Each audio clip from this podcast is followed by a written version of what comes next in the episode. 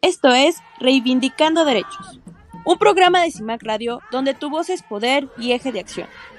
Desde humanismo y legalidad, un espacio seguro y libre de estereotipos, donde víctimas, expertos y autoridades fijan posicionamientos para garantizar el acceso a la justicia de mujeres e infancias en nuestro país.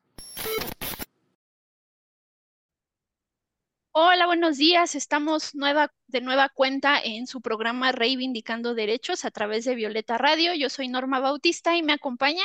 Hola, buenos días. Yo soy Celsin Rodríguez.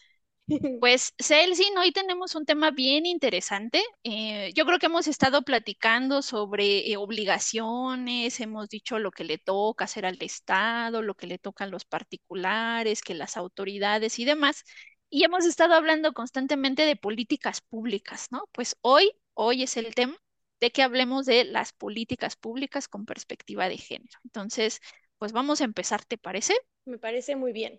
Y pues bueno, entonces eh, hay, que, hay que saber, ¿no? Primero qué son las políticas públicas para después darle entrada a, a lo siguiente. Las políticas públicas van a ser este producto de los procesos de toma de decisiones del Estado frente a determinados problemas públicos. El gobierno, como entidad administradora de los recursos y proveedora del orden y de la seguridad del conjunto de la sociedad, está obligado a atender y resolver los problemas públicos de la misma y, en consecuencia, a llevar a cabo el proceso de este diseño, de la elaboración, implementación y evaluación de las políticas públicas que van a ser necesarias para tales fines.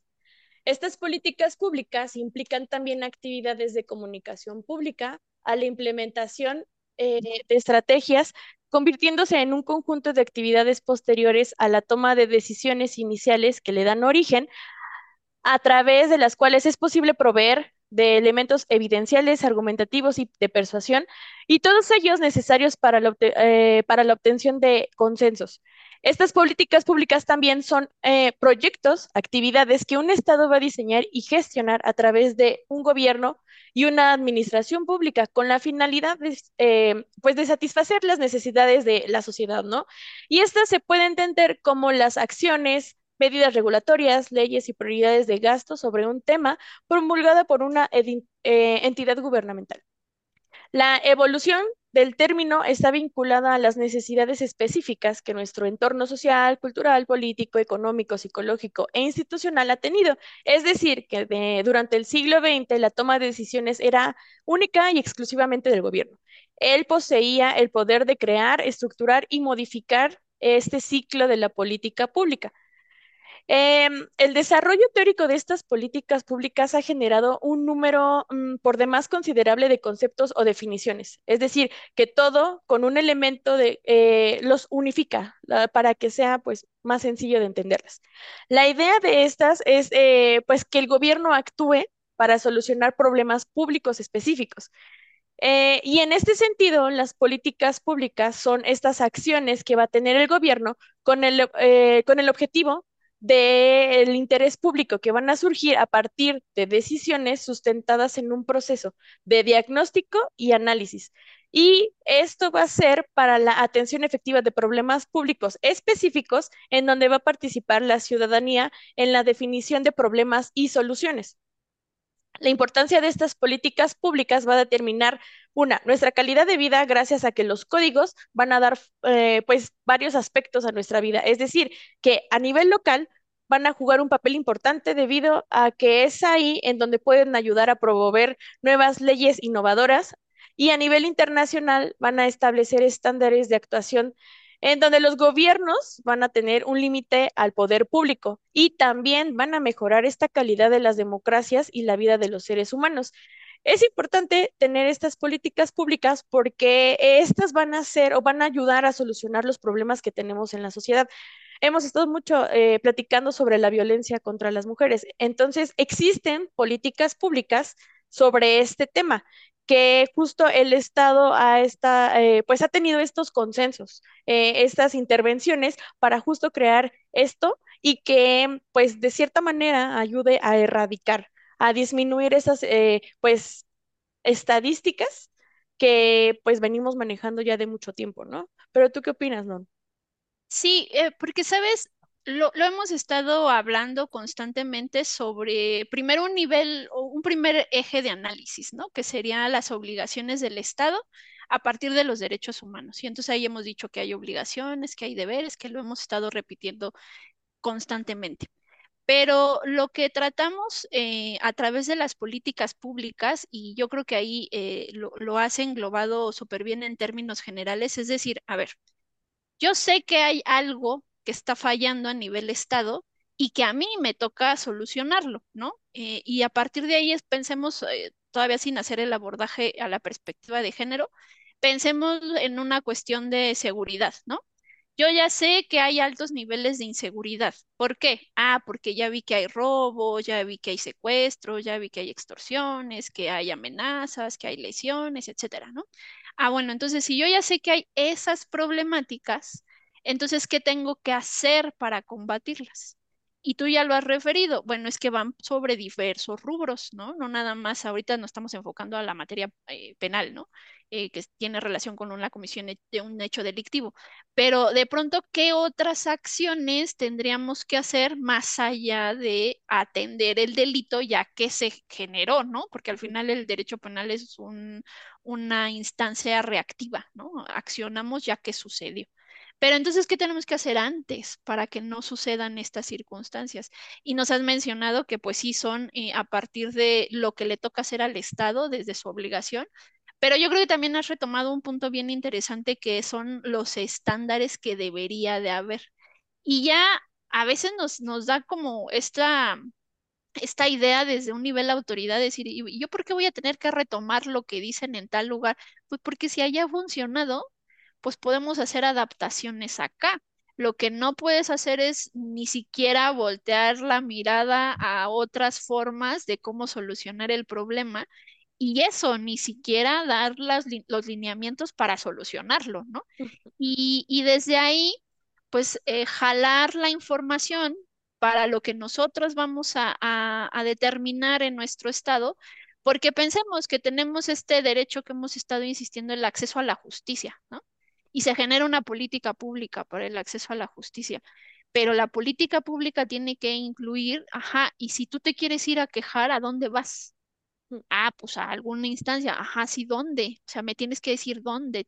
Pero no solamente me tienes que decir dónde, sino tienes que crear un, un, eh, una institución y que esa institución tenga su marco legal y que tenga sus atribuciones y luego de ahí poder mapear las atribuciones. Y entonces sí, vamos haciendo una especie de cadenita de acciones para que el Estado resuelva de manera integral. Y desde esa manera el problema que tenemos eh, a nivel social, pues podamos ir reduciendo. Entonces, la importancia de las políticas públicas es que son esas herramientas que tiene el Estado para accionar sus obligaciones y sus deberes y desde ahí pues podemos mapear muchísimos otros contextos que ya más adelante explicaremos cómo se aplican, ¿no? O, qué tendríamos que hacer en temas de perspectiva de género, pero que nos dan esas herramientas para, para poder analizar qué tanto el Estado está haciendo, ¿no? Qué tantas políticas públicas. Y, y a veces eso es donde sociedad civil ayudamos un buen, ¿no? Porque pues el Estado va a decir que todo es perfecto.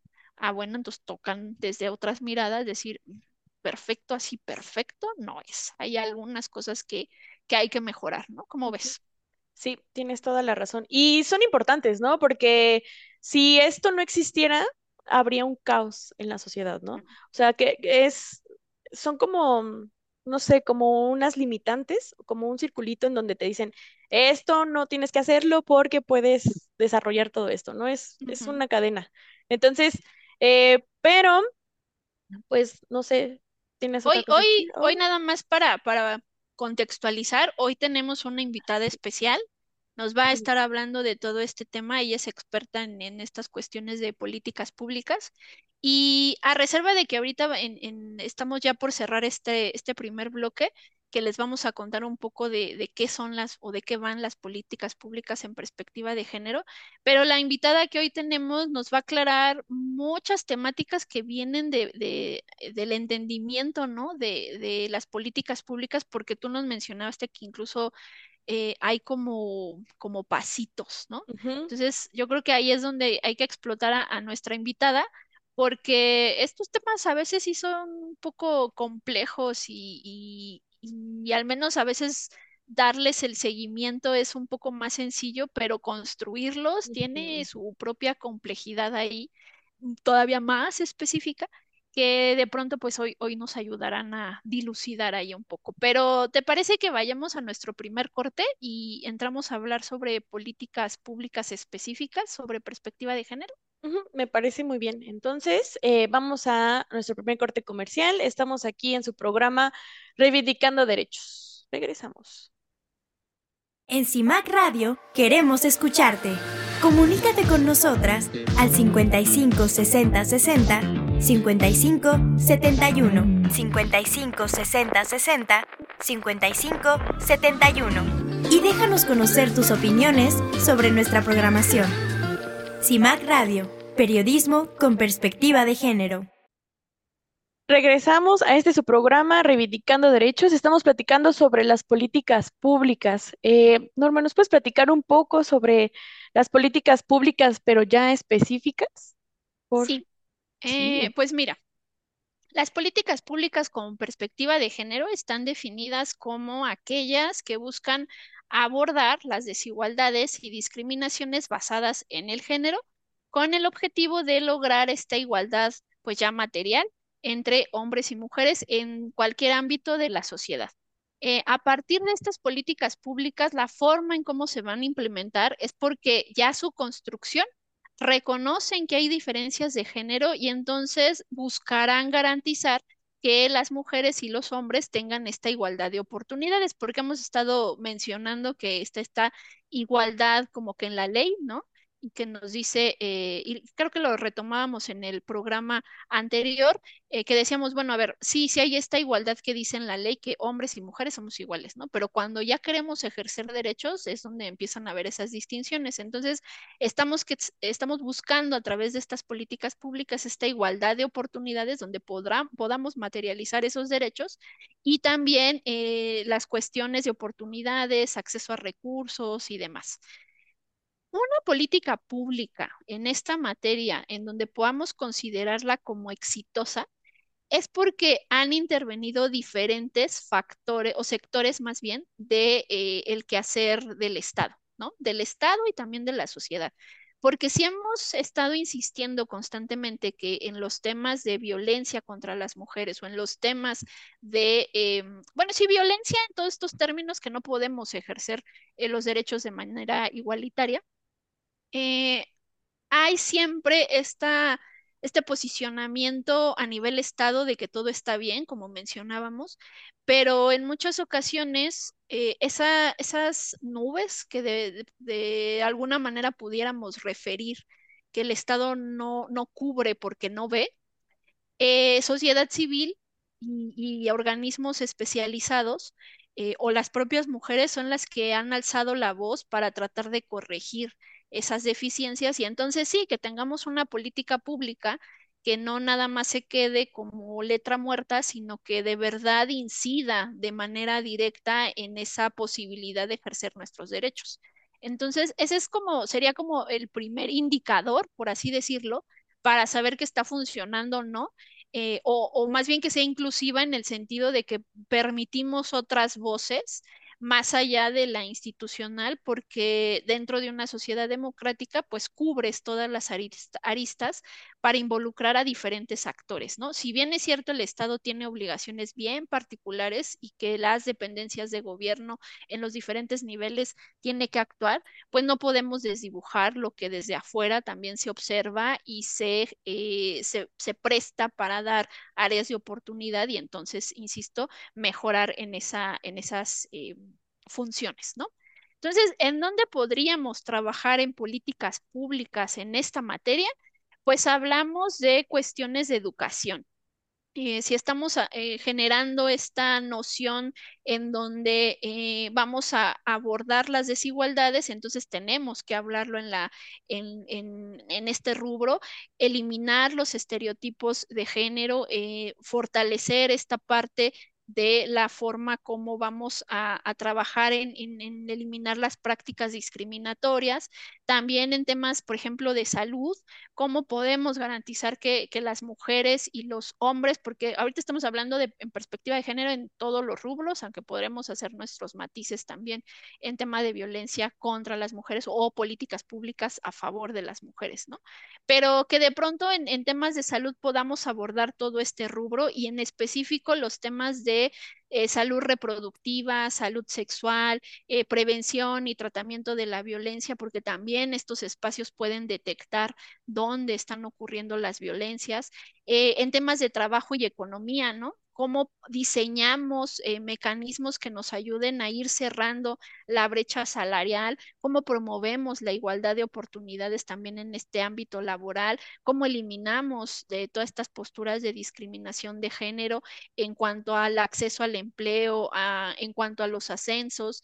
Eh, también podemos tener estas políticas públicas que ayuden a temas de conciliar, ¿no? Esto es bien importante, cómo conciliamos nuestra vida personal con la vida laboral, ¿no? Porque no es lo mismo eh, aquella, y, tú que eres mamá, ¿no? No es lo mismo que tú que tienes a tus bebés, ¿no? Y el, la persona que te acompañe, pues de pronto no tiene la misma carga que tú tienes, de pronto pues cómo trabajamos en esa parte y todas aquellas que, que también tienen esta parte de, de, dobles cargas, ¿no?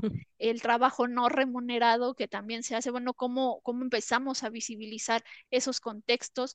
¿Qué políticas vamos a diseñar para los temas de violencia de género? ¿Cómo prevenimos? ¿Cómo abordamos la violencia en sus diferentes formas? Eh, ¿Cómo trabajamos eh, desde el ámbito doméstico, desde el ámbito laboral, desde el ámbito comunitario? Eh, y cómo a partir de ahí también gestionamos los ordenamientos jurídicos que nos van van a ayudar a apoyar a las víctimas, a cómo debemos de investigar estos casos, cómo trabajamos en las campañas de sensibilización y también desde una parte de la participación política, ¿no? Se nos ha metido esta noción general desde las posturas tradicionales de decir que nuestro ámbito de desenvolvimiento es el ámbito privado, ¿no? Y entonces, ¿cómo participamos de una forma activa en la toma de decisiones en los diferentes niveles? ¿Cómo llevamos nuestra voz a esta parte de generar eh, los insumos para eh, el actuar del Estado? Y cómo también incluso podemos nosotras eh, desempeñarnos en un cargo público, ¿no? ¿Cómo, ¿Cómo, podríamos nosotros también esta forma de, de aportar y no solamente ahí, también desde el ámbito empresarial o a través de las organizaciones de la sociedad civil. Eh, esto un poco se ha trabajado en temas de cuotas de género, en programas de capacitación para el liderazgo feminismo, ¿no? No, o sea, femenino, perdón. Entonces, de ahí cómo lo vamos abordando. También eh, generar políticas públicas en cuanto a los medios de comunicación, porque si estamos hablando de frenar esa, esa forma de, de seguir enseñándonos en las pantallas, ¿no? El deber ser de hombres y el deber ser de mujeres, pues cómo trabajamos para tener una representación pues más equitativa o más paritaria en cuanto a temas de mujeres y hombres, cómo eh, tiramos estas ideas de la cosificación, de los estereotipos de género que seguimos teniendo en esta visión y que siguen reproduciendo las desigualdades, y también cómo trabajamos en, en este tema del acceso a la justicia cómo apoyamos a estos colectivos en situación de vulnerabilidad que por diferentes circunstancias eh, acceden a la justicia y no tienen ninguna respuesta, ¿no? Eh, que era un poco lo que decíamos, que necesitamos que existan estas políticas públicas, pero pues que, ayuden, ¿no? Porque que hoy día las tengamos ahí y que de pronto no tengan una, pues una verdadera, eh, pues digamos, una verdadera representación más allá eh, real de la sociedad, ¿no? Y, una verdadera acción directa, pues nada más los vamos a tener como letra muerta. Y si quisiéramos encontrar un poco ahí un ejemplo en relación a, a cómo se implementan, ¿no? Las políticas públicas, pues tenemos la agenda del 2030 en cuanto al desarrollo sostenido, eh, sostenible, perdón, el objetivo 5 se centra precisamente en los temas de la igualdad de género y busca que se trabaje o que logremos en esta igualdad entre los géneros, que podamos eh, tener estos insumos para lograr el empoderamiento de mujeres y de niñas y que de alguna manera esto pueda poner fin a la violencia de género, que también podamos eliminar eh, elementos que tenemos ahí todavía desde una visión tradicional y que siguen generando afectaciones. Ahí se habla, por ejemplo, de temas del matrimonio infantil, se habla de temas de la mutilación genital, ¿no? Femenina, y también cómo incidimos en la parte de la participación plena y efectiva de las mujeres en todos estos niveles de tomas de decisiones y en la posibilidad de acceder a estas oportunidades tanto educativas como económicas, ¿no? Ese es como, como un englobe general de lo que nos han dicho como ejemplo, donde tenemos que seguir trabajando, es decir, aquí es donde tienes que poner atención en las políticas públicas, pero en el rubro nos han hablado de diferentes temáticas que hemos tocado, en donde sí o sí la política pública tiene que ser integral para cubrir todo este fenómeno de la desigualdad, ¿no? Y, por eso hacemos esa, esa entronque en relación a, en específico en esta temática, que es donde tenemos que poner la atención prioritaria del Estado y cómo unimos a todos los otros entes que se involucran en, en el quehacer del Estado. Yo creo que andamos sobre los tiempos, ¿verdad? Sí. Entonces, si te parece bien, eh, vamos a nuestro segundo corte comercial para ya darle la entrada a nuestra invitada y que eh, le podamos hacer ahí bastantes preguntitas que tenemos hoy, ¿no? Sí, me parece muy bien. Entonces, vamos al corte comercial y regresamos al programa Reivindicando Derechos. En CIMAC Radio queremos escucharte. Comunícate con nosotras al 55 60 60 55 71 55 60 60 55 71 y déjanos conocer tus opiniones sobre nuestra programación. CIMAC Radio, periodismo con perspectiva de género. Regresamos a nuestro programa Reivindicando Derechos a través de Violeta Radio y eh, pues vamos a darle pie a nuestra invitada. Hoy tenemos con nosotras a eh, Lisbeth Leonor Suárez Sánchez, me voy a permitir leer su semblanza. Ella es licenciada en Ciencias Políticas por la Universidad eh, Autónoma Metropolitana, tiene diplomados en Política Pública y Participación Ciudadana y Finanzas Estatales y Municipales, tiene estudios de maestría en Administración Pública por el Instituto Nacional de Administración Pública. Se ha desempeñado en el área, eh, eh, en el área de análisis estadístico en la sede Sol, realizando evaluación de política pública enfocada a grupos en situación de vulnerabilidad como jornaleros agrícolas, eh, empleo temporal, adultos mayores, eh, se, desempeñó como asesora en la tesorería del municipio de Netzahualcoyo, en, el Estado de México, coordinando y elaborando la metodología para la implementación del presupuesto basado en resultados de la unidad administrativa de la zona norte.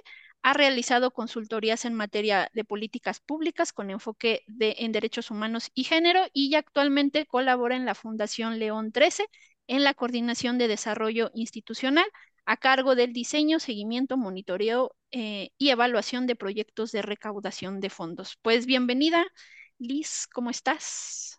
Hola, muchas gracias. Gracias por la invitación. Pues estamos hablando hoy, Liz, de temas de política pública eh, en perspectiva de género. Y tenemos allí unas preguntitas que nos gustaría que nos ayudaras a dilucidar. Pues, pues la primera pregunta que te haríamos, Liz, eh, que es la que siempre ha causado conflicto desde que te conozco, es ¿qué es un problema público? siempre ha causado conflicto. Sí, justo. Eh, los problemas públicos se, se, refieren a aquellos que son situaciones que afectan a un grupo significativo de personas. Eh, este tipo de problemas puede ser de diversos tipos y pueden incluso darse en el área privada. Por ejemplo, la violencia machista, la violencia contra las mujeres, es un problema que se puede llegar a dar en el contexto privado dentro de los hogares, eh, pero cuando este abarca a un grupo significativo de mujeres, pues entonces se convierte en un problema público. Ahora, todos los problemas públicos, al ser, eh, al tener esta afectación, deben de ser atendidos por el Estado. Ese es un, digamos, es un enlace eh, innegable y que eh, nos convierte a nosotros ciudadanos corresponsables para exigir esa atención, ¿no?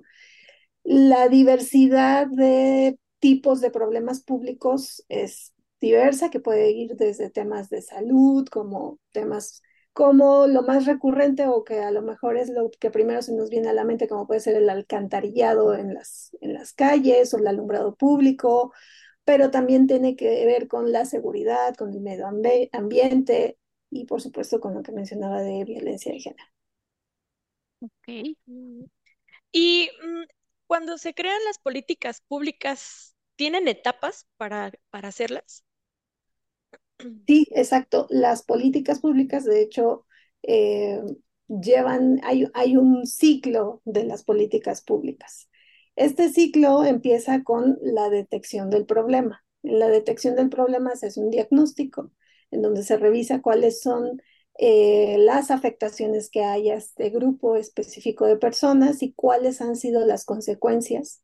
Eh, y lo que seguiría sería la elaboración per se de, la política pública, que puede ser una ley, que puede ser un programa este, gubernamental, eh, incluso pueden llegar a ser algunos, algunas manifestaciones del propio gobierno, como disculpas públicas, por ejemplo.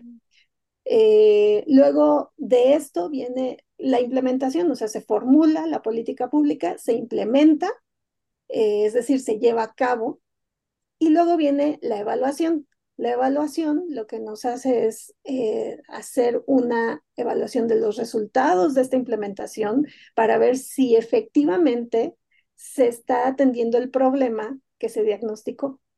Si no se está atendiendo, entonces se tiene que reiniciar el ciclo, ¿no? Entonces, ¿qué es lo que está pasando? ¿Qué no se detectó en ese diagnóstico que a la hora de formular la política pública no se hizo correctamente? Entonces hizo que la implementación tuviera algún fallo y entonces ahí sale en la evaluación y así sucesivamente. Es un ciclo que em, puede durar en el número de años y en muchos casos, eh, por ejemplo, lo que tenemos como, como alerta eh, Amber o este tipo de políticas públicas, eh, no necesariamente se miden de un año a otro. Necesita pasar un lapso de tiempo generoso, que puede ser cinco o diez años a veces, como para hacer una evaluación efectiva del impacto de esa política pública.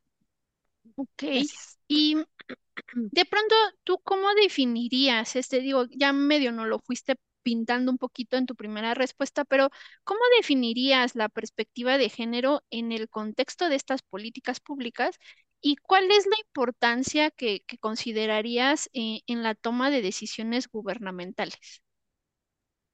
Es bien interesante el tema como de este poner la perspectiva de género en las políticas públicas, porque de pronto se piensa que es como nada más ponerle el color rosa eh, y dar tarjetas por donde quiera, o este poner alumbrado donde debería de haber per se. Piensan que esas son políticas públicas y con perspectiva de género y no necesariamente es así. La perspectiva de género lo que nos hace es visibilizar las diferencias que existen entre hombres y mujeres, o sea, esta diferencia de sexo, pero también puede ser eh, un tema de eh, preferencia sexual para las personas de la comunidad LGBTQ y más, en donde pueden tener este tipo de, afectaciones de violencia, de crímenes de odio que conocemos y que, bueno, está muy reciente el tema del magistrado, que que pues desgraciadamente, eh, pues esa puede ser una manifestación de, odio.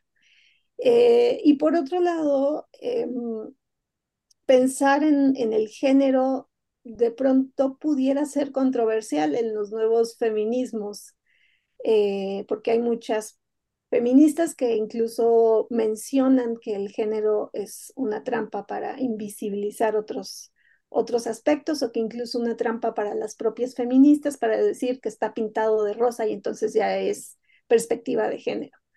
Sin embargo, eh, se requieren esfuerzos más grandes en donde la formulación de la política pública eh, se fije en este tipo de aspectos. Por ejemplo, nosotras, las mujeres, em, a la hora de vestirnos todos los días, pues tenemos que pensar en cómo vestirnos porque podemos ser agredidas sexualmente en el transporte público.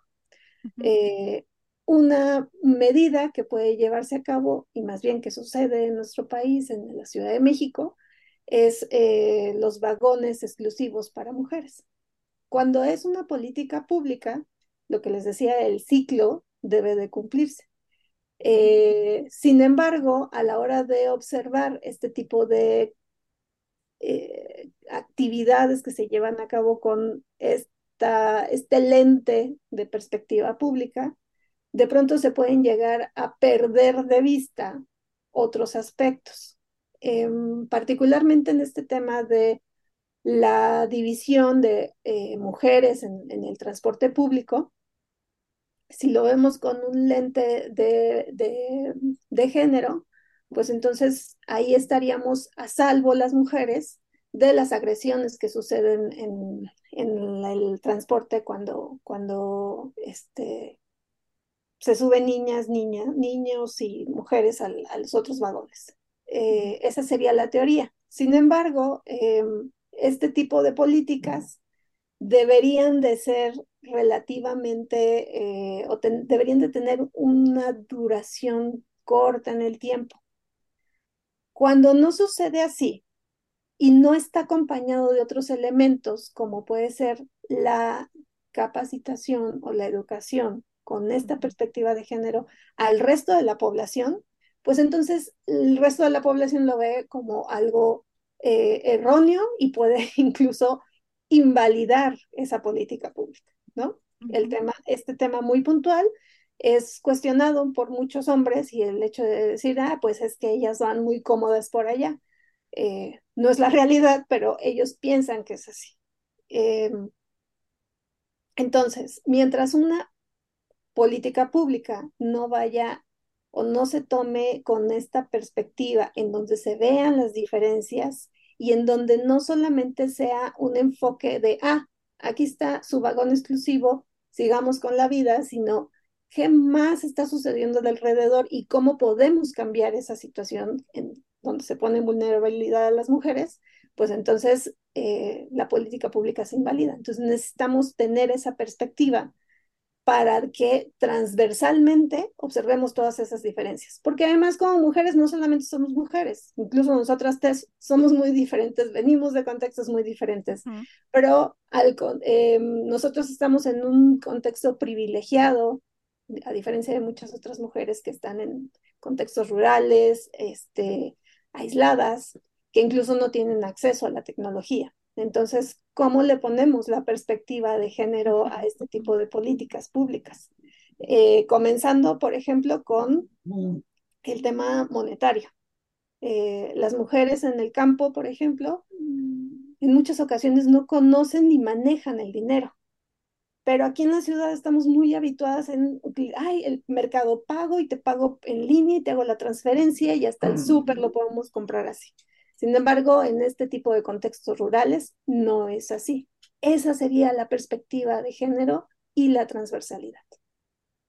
Ok, gracias. Y desde tu experiencia, ¿cuáles son los principales obstáculos dentro de las políticas públicas? Los principales obstáculos a veces pareciera que son las propias autoridades. Eh, sin embargo, no necesariamente eh, tiene que ver con, eso. Los obstáculos son un tema cultural. Eh, este, este caso que les mencionaba de, los vagones exclusivos. el no acompañarse de algo integral, de una campaña de comunicación, de una campaña de sensibilización, pues entonces es un hecho aislado y la política pública no tiene el efecto correcto. Entonces, pues casi siempre tiene que ver con este tema del cambio, de lo cultural. Eh, otro tema que también puede ser bastante eh, abrumador es la falta de recursos económicos. Eh, desgraciadamente, aunque lo querramos así y aunque exista voluntad en muchos casos de los gobiernos estatales, municipales o el propio gobierno federal, pues los, recursos, son finitos. Entonces, no necesariamente se tiene la suficiencia de recursos para atender con integralidad este tipo de, de políticas públicas. Eh, y claro, pues los intereses particulares, ¿no? De pronto, eh, lo que se vivió mucho en, en los años 80 y bueno, es algo que ha explotado desde los 60, 70 y seguimos en eso que tiene que ver con la sexualización de las mujeres en, em, en la televisión pública, pues simple y sencillamente no lo podemos abatir y a pesar de que ya existe una diversificación de eh, medios de comunicación, es algo persistente y que en todos los medios de comunicación seguimos viendo. Entonces ahí se, está, se puede estar afectando intereses muy particulares que no permiten que esa política pública se, se realice de manera efectiva y les diría que por último tiene que ver con lo que les decía de la corresponsabilidad ciudadana. Si nosotros mismos como ciudadanos, ciudadanas, no exigimos eh, por cualquiera de los medios que existan la, la necesidad de aplicación de estas políticas públicas, no va a suceder. Y, y, y, desde el ámbito laboral, un poco con, con, con tu experiencia, eh, ¿cuáles considerarías que son las, eh, las estrategias más efectivas para ir cerrando esta brecha de, de, género eh, y que también podamos tener como esta participación como más igualitaria? Desde mi experiencia, educación, educación, educación, educación en todos los contextos. Em, en lo laboral específicamente pudiera parecer hasta chocante como estos cursos en donde se divide a las mujeres y a los hombres, y entonces se toman los hombres estos cursos de masculinidades, eh, nuevas masculinidades, cosas así. Eh, pero incluso eso contribuye un poco a la sensibilización el hecho de cambiar un, tema cultural puede llegar a ser eh, bastante complejo y en el contexto laboral, pues en muchos casos puede llegar a ser eh, incluso eh, tema de tocar estos intereses particulares, ¿no? No deja de haber este tipo de directivos o estas, estas estructuras en donde están comandadas por hombres y no permiten ese acceso a las mujeres. Entonces, para empezar, la educación que tiene que, que permear toda la estructura organizacional, eh, el cambio de políticas de ascensos eh, y, por supuesto, la reducción de las brechas salariales, ¿no? Eh, cuando existen puestos que tienen las mismas responsabilidades, en muchos casos, al ser mujer, nos ofrecen un salario muchísimo menor. Y esto tiene que ver porque como una, además, si somos mujeres y madres, pues aún más, eh, porque pues entonces vamos a pedir más permisos y entonces o tenemos que atender a nuestra mamá o a nuestra familia o eh, esta asunción y estos roles de género que nos cargan como cuidadoras implican directamente en la, definición de estos salarios. Entonces, la reducción de esta brecha salarial eh, es, es, básica. Eh,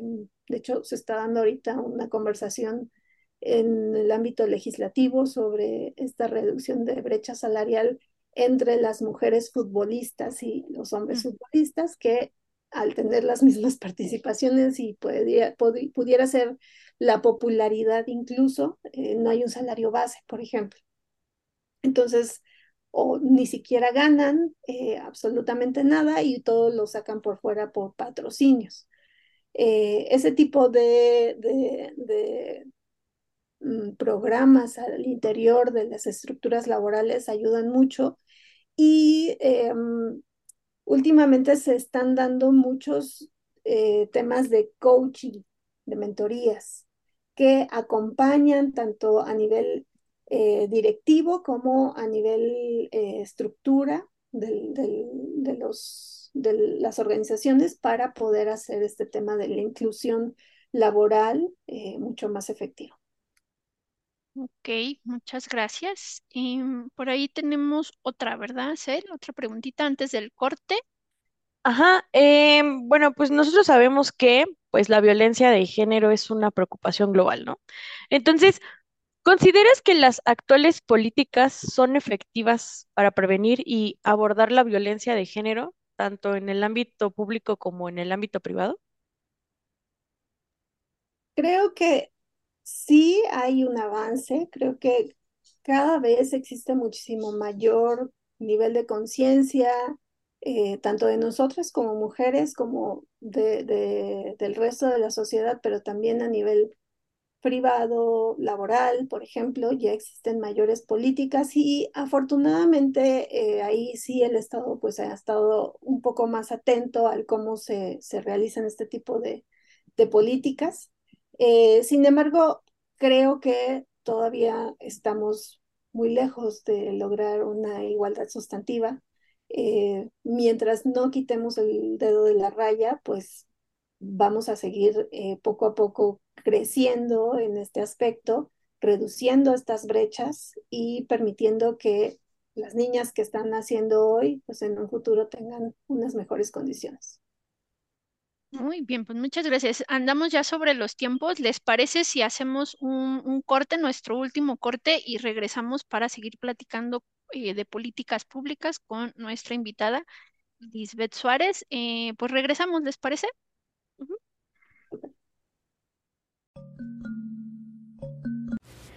De acuerdo con el Instituto Nacional de las Mujeres y la Secretaría de las Mujeres de la Ciudad de México, la forma de observar la integración de la igualdad de género en el ámbito del desarrollo de las comunidades se lleva a cabo mediante el nivel de cumplimiento de los indicadores de género.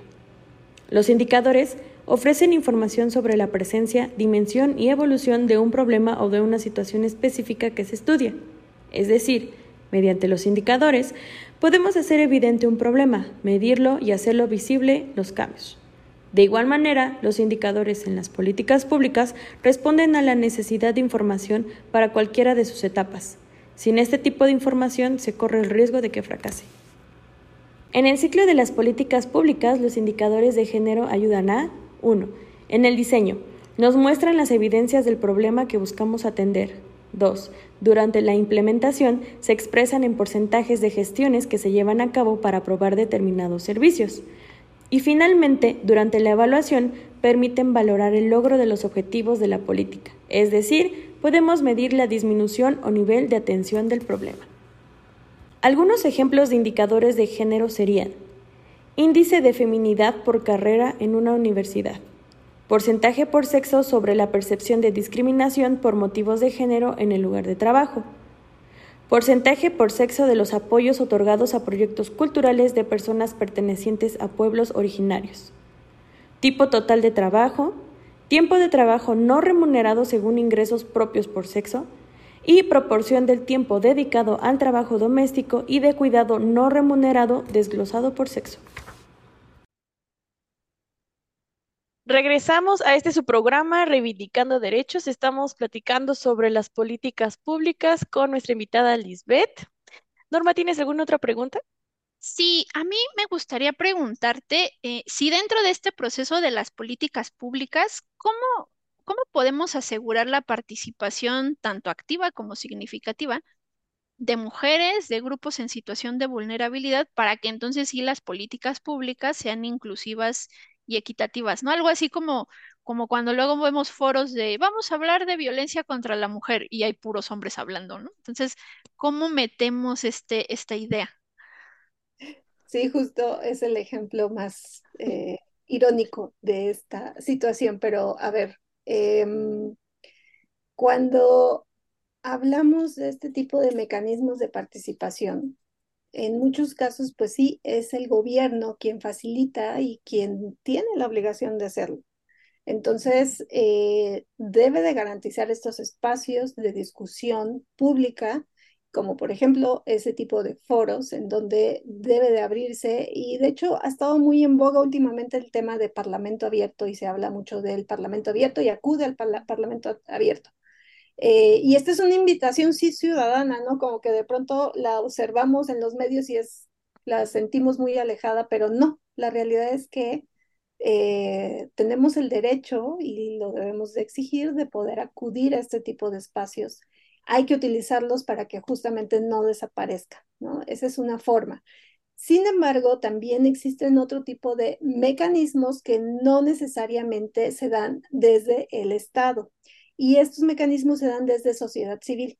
La sociedad civil, eh, por medio de diferentes organizaciones, realiza este tipo de eh, diseño eh, y tiene la incidencia ya sea creando, escribiendo las leyes en conjunto con más organizaciones o teniendo estos vínculos de cabildeo que se dan dentro de lo legislativo. Es decir, si se está discutiendo una ley, eh, este tipo de invitaciones de acudir a, las discusiones, la sociedad civil puede ir y eh, manifestarse o ir a escuchar o ir a cabildear, que es ir y pues de pronto amigarse de los diputados.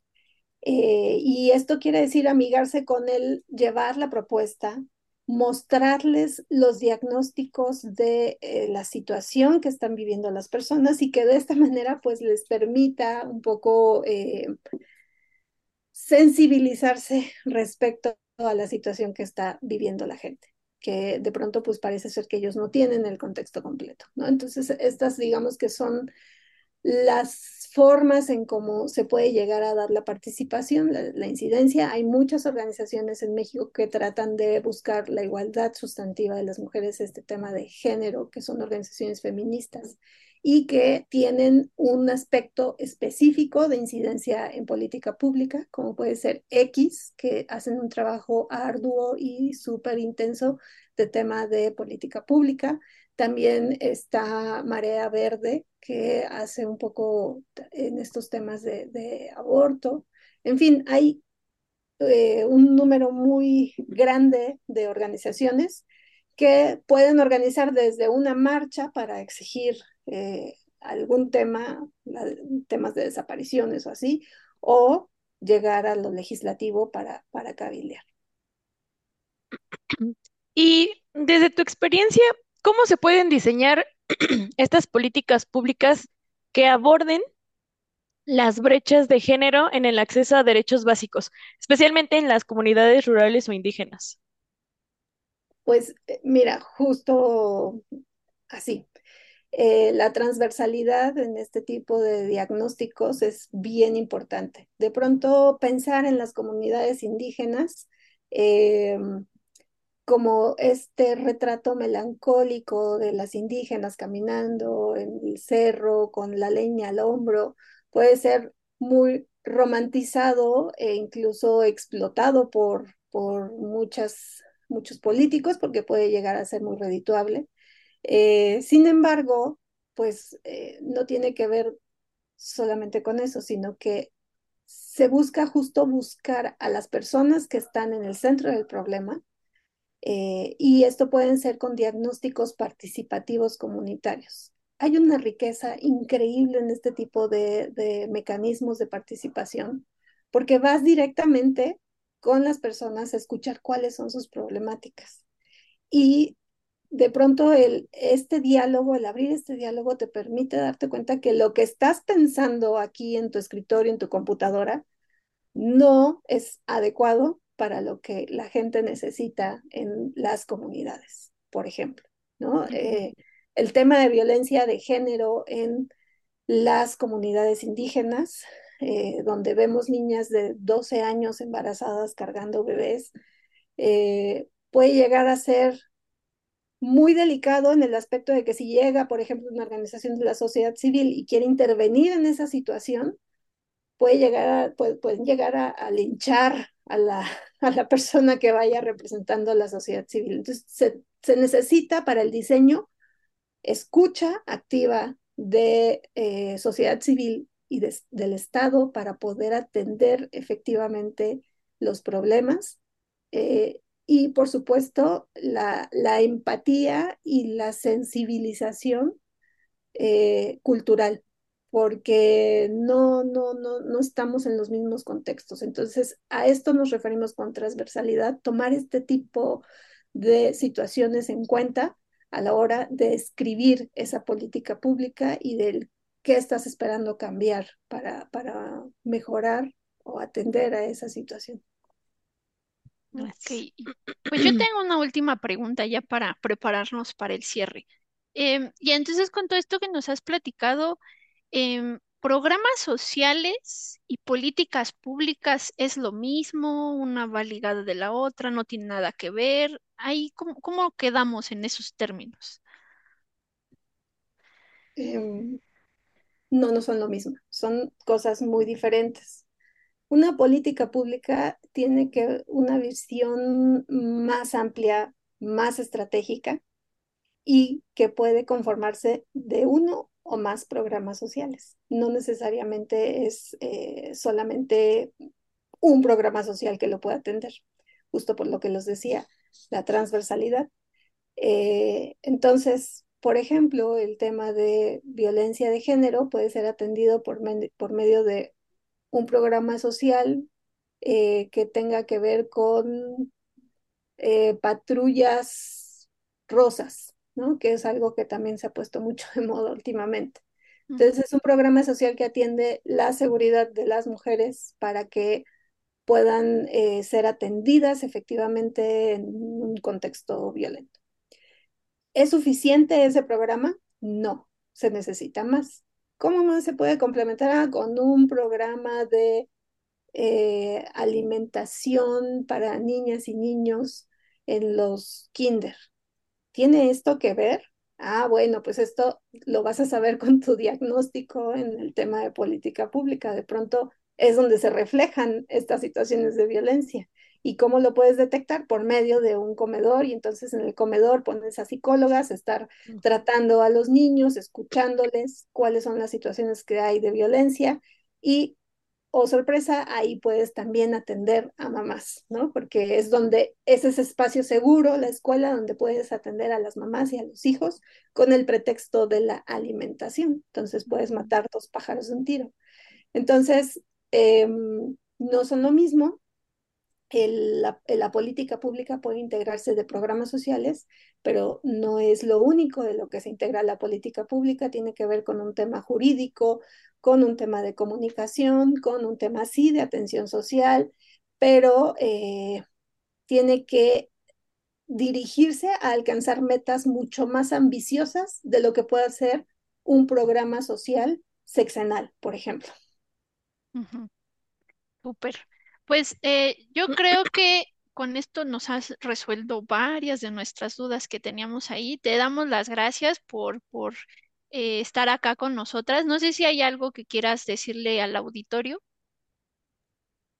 Pues primero es exijamos, no nos cansemos de exigir nuestros derechos.